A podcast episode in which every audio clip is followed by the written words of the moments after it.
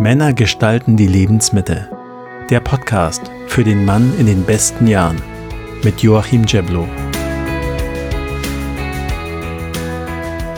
Willkommen zurück zum Podcast Männer gestalten die Lebensmitte. Heute reden wir mal über ein Thema, wo wir Männer uns gerne wegducken. Richtig, Gesundheit oder genauer Männergesundheit. Mein Gast kennt sich hier besonders aus.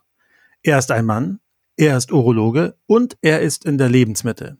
Er hat also eine dreifache Qualifikation für unser Thema. Dr. Tobias Jäger von der Urologischen Praxisklinik Essen. Ich freue mich, dass Sie da sind. Ja, schönen guten Tag und herzlichen Dank für die Einladung.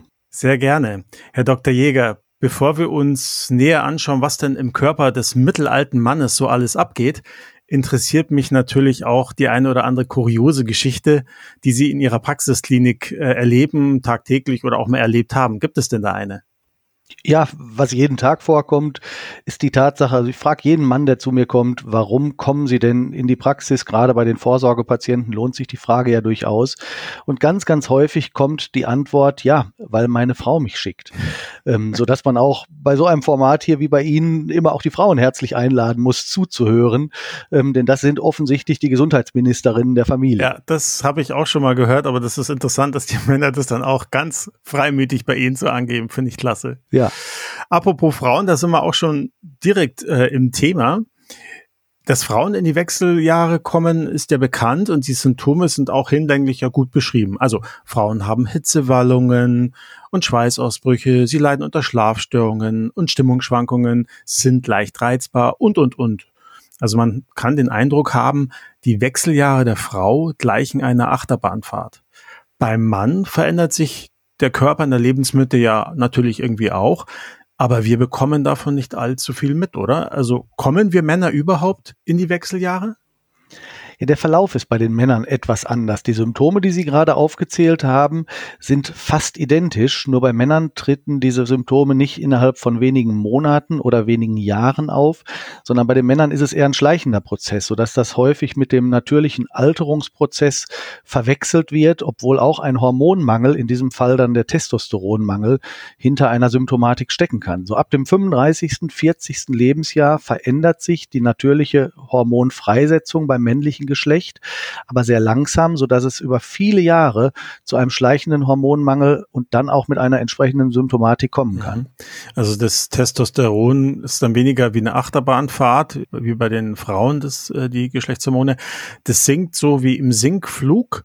Was bekommt denn der Mann dann von seiner Hormonumstellung wirklich aktiv mit oder ist es auch was, was an ihm irgendwie vorbeigeht? Ja, häufig sind es erstmal sehr unspezifische Dinge. Das kann mal eine gewisse Müdigkeit, eine gewisse Abgeschlagenheit ähm, herbeiführen. Wenn man ähm, die Symptomatik mal vergleicht mit anderen Krankheitsbildern, dann entspricht das Anfangsstadium im Grunde den gleichen Symptomen, die auch bei einem Burnout-Syndrom auftreten können. Also auch Schlafstörungen, wie gesagt, Abgeschlagenheit, weniger Leistungsfähigkeit. Die körperlichen Symptome treten dann etwas später auf. Es kommt zu einer anderen Fettverteilung im Körper. Es kann sein, dass das Körperfett zunimmt, die Muskelmasse abnimmt. Und dann geht's auch in den internistischen Bereich. Der Fettstoffwechsel, ähm, der Cholesterinspiegel verändert sich. Blutzuckerveränderungen können die Folge sein. Das sind dann eher Dinge, die im höheren Lebensalter bei vielen Männern identifiziert werden und nur sehr selten mit einem Testosteronmangel in Zusammenhang gebracht mhm. werden. Das heißt, es kann sein, wenn ein Mann Schlafstörungen hat, vielleicht Stimmungsschwankungen hat, er kommt zu Ihnen dass ich sagen, okay, ja, das ist jetzt schon der Beginn. Oder aber er äh, kommt über den Psychiater vielleicht sogar zu Ihnen, wenn Sie sagen, das ist, kann äh, Burnout ähnliche Symptome haben. Das ist, ist genau die Schwierigkeit, die Sie ansprechen. Häufig wird es eben auch von den medizinischen Fachkollegen gar nicht mit dem Testosteronmangel, mit dem möglichen Testosteronmangel in Zusammenhang gebracht. Dann geht ein Mann zu seinem Internisten und der Internist findet beispielsweise einen latent erhöhten Blutzuckerspiegel oder veränderte Cholesterinwerte oder der Mann entwickelt diese, diese Form der Abgeschlagenheit und sitzt beim Psychotherapeuten und am Ende wird ein Burnout-Syndrom diagnostiziert. Und mir ist ganz wichtig, die Männer zu motivieren, zumindest an dieses Thema Testosteronmangel zu denken. Es muss natürlich kein Testosteronmangel sein. Es gibt sicher genügend Männer, die durch ihre private oder berufliche Situation wirklich sehr angespannt sind und am Ende ein Burnout entwickeln. Aber wenn eine derartige Symptomatik auftritt, dann sollte es nicht zu viel verlangt sein, ähm, von den ärztlichen Fachkollegen, dann auch einmal zumindest eine Testosteronmessung zu veranlassen und dieses Thema damit abzuarbeiten. Mhm. Wir können uns ja jetzt gleich auf die Symptome der männlichen Wechseljahre mal einzeln stürzen und schauen, wie man sie behandeln kann. Aber ich habe da eine ganz grundsätzliche Frage. Sie haben ja schon das Testosteron jetzt auch öfters erwähnt. Macht es Sinn, dieses abnehmende Hormon zu substituieren, also künstlich von außen zuzuführen, um den Alterungsprozess zu verzögern? Und wenn ja, wann? Ja, wenn man Alterungsprozess mit den Erkrankungen, die mit steigendem Lebensalter statistisch gehäuft auftreten, ähm, gleichsetzt, dann macht es sicher Sinn. Ähm, das Testosteron sollte man nicht einfach so zuführen, um jetzt einen Jungbrunnen zu entwickeln, was man sich davon versprechen könnte, sondern es geht bei der Testosteronsubstitution, also bei der Zuführung von außen, wirklich um eine medizinische Indikation. Darum wird eine Testosterontherapie bei nachgewiesenem Mangel auch tatsächlich von den Krankenkassen bezahlt, weil es halt eine anerkannte Erkrankung ist. Und dann macht es Sinn, weil man damit sehr viele Dinge im männlichen Organismus positiv beeinflussen kann oder umgekehrt formuliert, die negativen Folgeerscheinungen der durch Testosteronmangel bedingten Erkrankungen zu reduzieren oder zu verhindern. Wie viele Männer trifft so ein behandlungswürdiger Testosteronmangel? Nee, man geht schon davon aus, dass unter dem man sagt dazu im Fachjargon symptomatischen Hypogonadismus, etwa drei bis fünf Prozent aller Männer leiden. Und das ist schon eine ganze Zahl. Wenn man dann überlegt, wie viele einen Diabetes mellitus entwickeln, ähm, also eine Zuckerkrankheit entwickeln und begleitend dazu einen ähm, Testosteronmangel haben, dann sind das schon wirklich viele Männer, die davon eben auch sehr, sehr profitieren würden von der Diagnosestellung und Therapie, auch im Bereich ihrer übrigen Stoffwechselerkrankung. Mhm. Was ja viele wahrscheinlich auch nicht wissen, der Lebensstil hat ja auch Einfluss auf den Hormonstatus, also auch darauf, ob ich mehr oder weniger Testosteron habe. Ist das richtig? Ganz gewaltig. Wir sind da im, im Bereich der üblichen Volkserkrankungen, Bewegungsmangel und eine Ernährung, die dann ähm, eben den Verbrauch übersteigt, sodass auch Fettgewebe sich am Körper anlagert. Die Adipositas nimmt auch in unseren Breiten erhebliche Formen an. Ähm, und jedes Gramm Fett am Körper wandelt Testosteron um. Im Fettgewebe ist ein Enzym untergebracht, was Testosteron abbaut und dazu führt, dass Testosteron in Östrogen umgewandelt wird, also männliches in weibliches Geschlechtshormon. Und die Männer, die das betrifft, sind dann dann tatsächlich in einem Teufelskreis, so darf man das wirklich nennen, weil wenn der Testosteronspiegel dann einmal niedrig ist, dann bremst der Testosteronmangel den Stoffwechsel und die Fettverbrennung wird weiter verschlechtert, sodass es immer schwieriger wird, die über, überschüssigen Kilos dann auch wieder loszuwerden. Und dem kann man natürlich ganz von vornherein schon entgegenwirken, indem man sich sportlich fit hält. Man muss nicht direkt Hochleistungssportler sein, aber zumindest ja alltägliche Dinge möglichst auch körperlich erbringen. Da ist mein Beispiel immer den Mähroboter aus dem Garten wieder verbannen und doch wieder den Handmäher nehmen oder am Aufzug vorbeigehen und die Treppen steigen. Und das kann jeder mit einem relativ leichten Aufwand im Alltag umsetzen und einem drohenden Testosteronmangel mit all seinen Folgen damit entgegenwirken. Okay, also da lohnt es sich nochmal hinzuschauen auf den eigenen Lebensstil und auch auf die Frage Testosteronmangel von außen zuzuführen, das Testosteron ja oder nein. Da kann das sein, dass das sich auch lohnt. Vielleicht schauen wir doch mal auf die einzelnen Symptome, die der eine oder andere Mann ja beklagt in den mittleren Jahren. Ein Symptom für mich Nummer eins ist das Thema Haarausfall. Ne? Ich habe da so einen Spiegel im Bart, mit dem ich auch die hinteren Haare anschauen kann und denke mir immer, hm, wird diese kahle Stelle da oben nicht dann doch zu einer Pläte? Was kann man, kann man, kann man da was machen gegen den Haarausfall? Oder sagt man sich, nee, alles, was man da macht, ist eigentlich nur kosmetischer Art?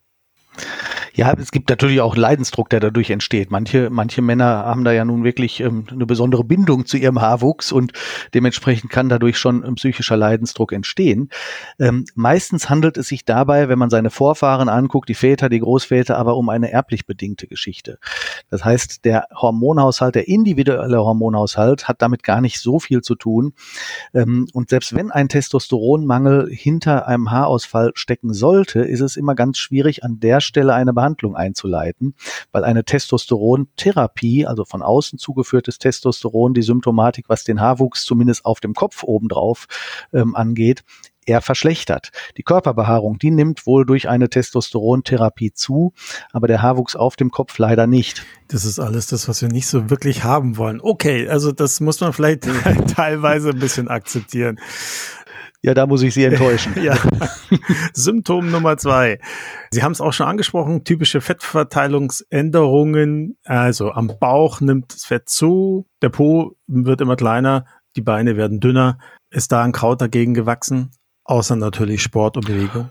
Ja, Sport und Bewegung sollte da im, im Mittelpunkt stehen und natürlich vor jeder Arzneimitteltherapie ähm, probiert werden und das Potenzial ausgeschöpft werden. Aber letztendlich kann das schon ein Hinweis sein auf den Testosteronmangel, weil die Fettverbrennung sehr gebremst wird, sodass das, was man zu sich nimmt an, an Nahrungsmitteln, schneller in Fettgewebe umgewandelt wird und nicht mehr verbraucht wird. Das Testosteron ist sozusagen der Schlüssel an der Muskulatur, um die Energieträger in den Muskelstoffwechsel einzuschleusen. Das bedeutet, dass wenn genügend Testosteron da ist, die Energie auch in die Muskulatur aufgenommen wird und zu einem Erhalt der Muskelmasse oder sogar zu einem Aufbau der Muskelmasse führen kann. Fehlt das Testosteron hingegen, ist dieses Schloss zu, die Energieträger können nicht mehr verbraucht werden, bleiben aber trotzdem im Körper und werden in Fettgewebe umgewandelt und gleichzeitig nimmt die Muskulatur ab, weil der Muskel nicht mehr so wie in jüngeren Jahren mit Energieträgern versorgt wird. Mhm. Ja, auch da Muskeltraining ist auch ein großer Schlüssel, höre ich raus. Absolut. Auch umgekehrt, auch das nur kurz zur Ergänzung. Der Muskelstoffwechsel ist wiederum auch in die Testosteronproduktion am Ende eingebunden. Das heißt, dass ein Krafttraining durchaus geeignet ist, auch den Testosteronspiegel aufrechtzuerhalten und einen beginnenden Mangel sogar auszugleichen. Sehr gut. Symptom Nummer drei. Man muss nachts das ein oder andere Mal auf die Toilette, um Wasser zu lassen. Da gibt es Werbung für Kürbiskernprodukte und andere Geschichten. Macht es Sinn? Oder sollten wir das einfach als Männer akzeptieren, dass man nachts mal raus muss? Ja, diese nächtlichen Toilettengänge hängen natürlich auch vom Trinkverhalten ab, gerade die, die beruflich eingebunden sind und vielleicht im Außendienst tätig sind, also tagsüber viel unterwegs sind, schaffen es dann tagsüber nicht ausreichend zu trinken. Das wird dann nach Feierabend ab 16, 17 oder 18 Uhr nachgeholt. Und alles, was man in den Abendstunden noch trinkt, sucht sich über die Nacht seinen Weg in die Blase und dann muss man nachts auch alleine durchs Verhalten ab und an zur Toilette. Ansonsten ist dieser nächtliche Harndrang häufig ein Symptom, auch mit steigendem Lebensalter, für eine beginnende Prostatavergrößerung. Und das ist was, was durchaus auch behandelbar ist. Das ist zwar weniger testosteronabhängig, aber man hat in der Urologie schon gute Möglichkeiten, an der Stelle was zu tun. Und um das auseinanderzuhalten für die Zuhörer, ist es relativ einfach, wenn die Portionen in der Nacht sehr klein sind, man also wach wird durch einen starken Harndrang und zur Toilette geht und dann schon fast enttäuscht ist, weil nur so ein halbes Wasserglas voll rauskommt, dann wäre es ein Symptom, was einen Hinweis gibt für eine beginnende Prostataveränderung. Ist die Blase hingegen voll, man bringt also wirklich 400, 500 Milliliter dann zur Toilette, dann ist die Blase gefüllt durch das Trinkverhalten und dann muss die Blase halt auch entleert werden, weil wenn man dann nicht wach würde, würde es sonst irgendwann ins Bett mhm, gehen. Genau. Also das heißt, eine Strategie wäre lieber tagsüber mehr trinken, abends nicht mehr so viel und dann eben beobachten, wie viel kommt raus. Wenn es noch einigermaßen viel ist, dann ist alles im Lot. Genau.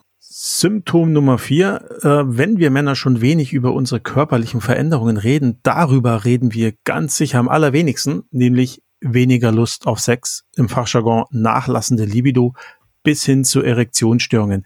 Wie viele Männer trifft denn das Thema überhaupt? Bei den Erektionsstörungen kann man es am Lebensalter sehr gut festmachen. In jüngeren Jahren sind es natürlich typischerweise nicht besonders viele. Ähm, sollte ein 18-Jähriger wirklich eine massive Erektionsstörung haben und auch in jüngeren Jahren noch nie ähm, ausreichende Erektion entwickelt haben, dann gehört es sich sicher, da auch einmal auf die Suche nach allen möglichen Erkrankungen zu gehen. Das können neurologische Dinge sein, das können Gefäßveränderungen sein, auch Stoffwechselveränderungen. Mit steigendem Lebensalter nimmt der Anteil dann deutlich zu. Man kann sagen, bei den 50-Jährigen ähm, sind 40 bis 50 Prozent sogar betroffen, mal eine leichte Erektionsschwäche zu entwickeln. Bei den 80-Jährigen sind es dann tatsächlich auch 70 bis 80 Prozent der Männer. Und die Erektionsstörung kann natürlich auch im Zusammenhang mit dem männlichen Hormonaushalt, also wieder das gleiche Stichwort Testosteron stehen. Wobei das, was Sie eingangs sagten, die Libido sich deutlich, deutlich früher verändert. Eine Erektionsstörung tritt erst bei einem sehr massiven Testosteronmangel auf, während so weichere Symptome wie eine Lustlosigkeit und Libidomangel schon bei leichten Testosteronschwächen auftreten können. Das heißt, das ist auch irgendwo physiologisch normal. Bei der Frau ist es ja auch nicht anders. Da nimmt ja die Libido in der Regel auch ab. Das kann man vielleicht bis zu einem gewissen Grad akzeptieren.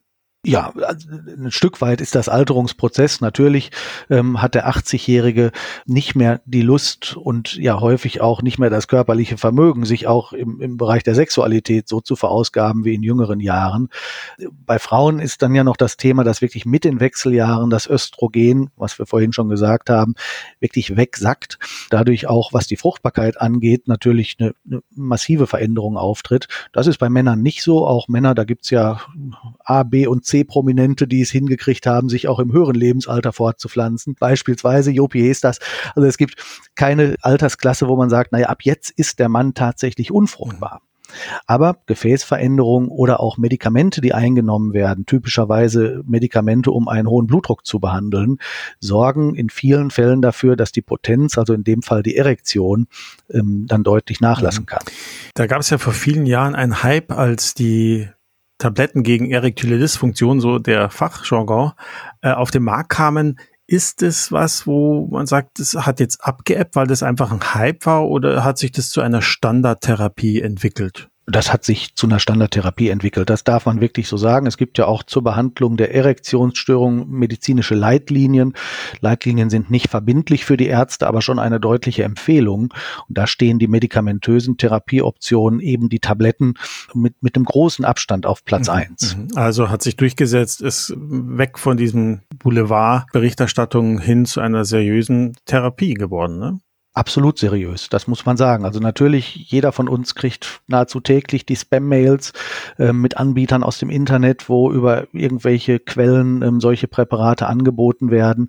Aber wenn man sich wirklich an den Arzt wendet und einmal nachschaut, welche, welche möglichen Ursachen hinter der Erektion stecken, hinter der Erektionsstörung stecken, dann ist das eine Therapie, die heutzutage sehr, sehr häufig ärztlich verordnet wird. Das ist eine sehr sichere Therapie. Man muss ein, zwei Dinge beachten. Beispielsweise darf man das bei einer wirklich schweren Herzinsuffizienz nicht einsetzen. Aber das ist auch eines der wenigen Gegenargumente. Bei den meisten anderen Begleiterkrankungen sind es Tabletten, die man einsetzen kann, bei einer guten Verträglichkeit und auch bei einer guten Wirksamkeit. Mhm. Sie haben jetzt viele Fragen beantwortet, aber sicher nicht alle, die unsere Zuhörer haben. Weitere Fragen kann und soll natürlich auch der eigene Urologe beantworten.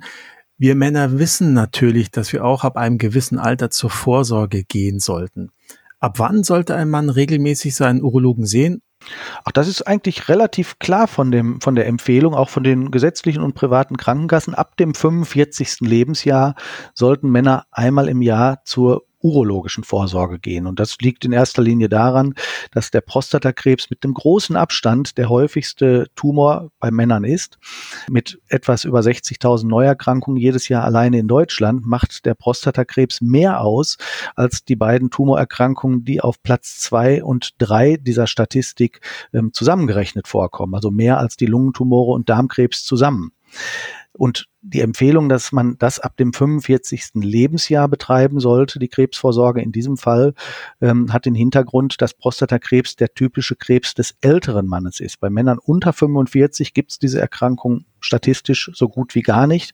Und ab dem 45. Lebensjahr verlässt die statistische Linie langsam die Nullgrade, sodass dann die Vorsorge auch Sinn macht, einmal im Jahr dahin zu gucken. Und der Prostatakrebs ist ja auch ein Krebs, man, ich habe das noch so irgendwie im Hinterkopf, ja, der wächst ja langsam, ist ein abgekapseltes Organ, ist alles nicht so schlimm. Ist das richtig oder? Glücklicherweise trifft das in vielen Fällen zu. Der Prostatakrebs wird ja auch in der Laienpresse, aber auch in der Fachwelt immer mal wieder als Haustier des Mannes betrachtet oder bezeichnet, weil wir wissen, dass viele, viele ältere Männer einen Prostatakrebs mit sich tragen, aber daran nicht wirklich erkranken und dann irgendwann ihre natürliche Lebenserwartung mit 80, 85 oder 90 Jahren erreicht haben und von diesem Prostatakrebs überhaupt nichts bemerkt haben. Und das ist ja auch das, was immer wieder zum Thema Krebsfrüherkennung unterstellt wird, dass da ein gewisses Risiko besteht, auch eine Überdiagnostik und Übertherapie den Männern anzubieten. Auf der anderen Seite darf man aber nicht vergessen, dass wir auch jedes Jahr neben diesen 60.000 Neuerkrankungen 15.000 Todesfälle haben am Prostatakrebs, sodass man daran schon leicht erkennen kann an der Zahl, dass dieses einfache Argument Prostatakrebs ist immer harmlos und man stirbt irgendwann immer mit dem Prostatakrebs, aber nie an dem Prostatakrebs, das ist definitiv nicht zutreffend. Wir haben mal über das Thema Vorsorge gesprochen. Wie fleißig nimmt denn unsere Gattung das Angebot der Vorsorge beim Urologen an? Denn man kann pauschal sagen, jeder dritte Mann geht hin, zwei Drittel der Männer gehen nicht hin. Die Jüngeren etwas weniger äh, mit steigendem Lebensalter scheint da, naja, so eine gewisse Altersweisheit aufzutreten, sodass die 60-, 70-Jährigen ähm, schon etwas häufiger hingehen. Das mag aber auch daran liegen, dass die 60-, 70-Jährigen häufig an anderen Erkrankungen leiden und sowieso bei ihrem Hausarzt sind zur Verordnung ihrer Blutdruckpräparate beispielsweise. Und der Hausarzt dann sagt, naja, wenn du sowieso da bist, komm, dann machen wir auch eben die Krebsfrüherkennungsuntersuchung mit, sodass die Statistik dadurch vielleicht auch etwas verfälscht ist. 30 Prozent, das klingt jetzt nicht weltbewegend. Bei Frauen sieht es da anders aus mit Vorsorge? Bei Frauen ist es genau umgekehrt. Da geht der größere Teil hin, 70, 80 Prozent gehen hin und nur ein sehr kleiner Teil nimmt die Angebote nicht wahr. Also Asche auf unser Haupt. Lieber Mann, wenn du das jetzt hörst, diese Zahlen, da sollten wir alle dran arbeiten, dass wir die ändern. Und zwar in unserem ureigenen Interesse. Die Untersuchungen bei einer Vorsorge, die sind ja eigentlich auch kein Drama. Welche Untersuchungen nimmt denn der Urologe so ganz klassisch bei der Vorsorge vor?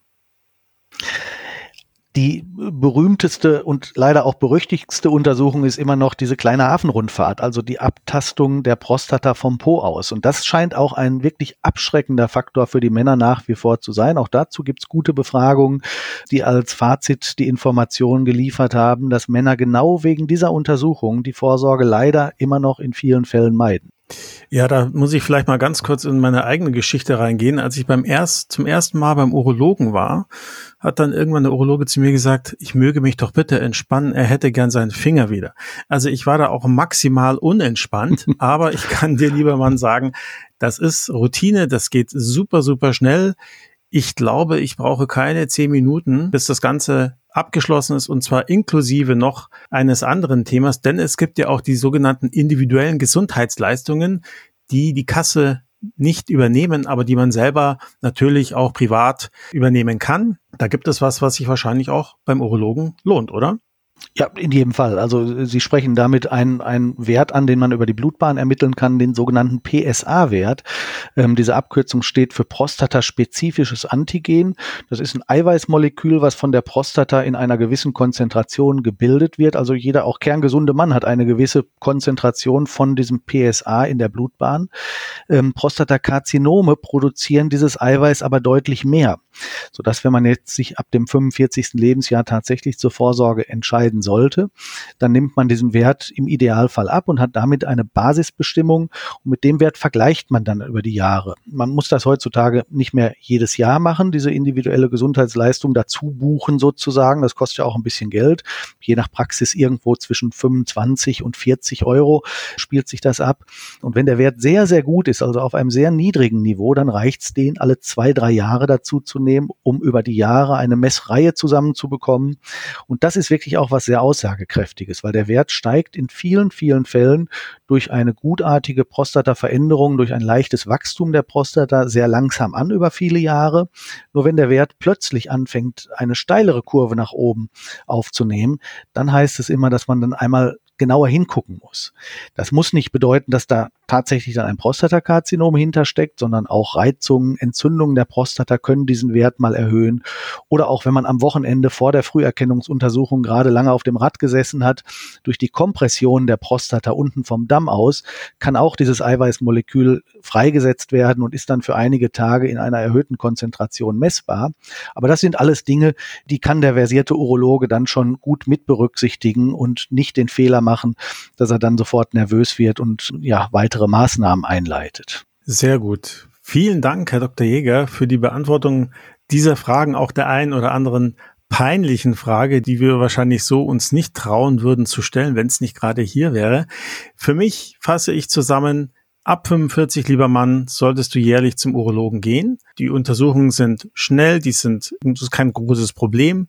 Es gibt neue Erkenntnisse, wo man auch schauen kann, wie kann man Testosteron vielleicht substituieren, vielleicht gehörst du zu dieser Gruppe.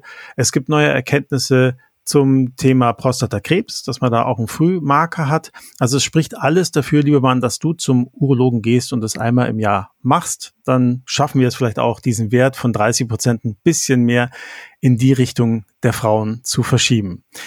Viele Antworten, Herr Dr. Jäger, finden sich auch noch auf Ihrer Website zum Thema Männergesundheit, nämlich unter www.männerarzt.com. Also, wenn du, lieber Mann, da nochmal was wissen willst, ich habe da auch schon mal gestöbert, da sind auch nochmal gute Antworten zu noch peinlicheren Fragen, die wir vielleicht hier nicht so gestriffen haben. Also schau da mal rein. Ich verlinke die Seite natürlich in den Show Notes. Wenn du, lieber Mann, dich vernetzen willst mit anderen Männern in deiner Altersgruppe, dann komm in die Facebook-Gruppe Männer gestalten die Lebensmitte. Den Link findest du natürlich auch in den Show Notes. Und willst du mir Themen, Gesprächspartner oder aber auch Anregungen mitgeben, dann schreib mir unter joachim.männerlebensmittel.de. Vielen Dank nochmal, Herr Dr. Jäger, für das Gespräch. Ja, danke für die Gelegenheit, hier einmal die Sachen darstellen zu dürfen. Besten Dank. Und wir hören uns wieder, lieber Mann, wenn du es willst. Bis dahin, halt die Ohren steif. Tschüss, Servus und Baba.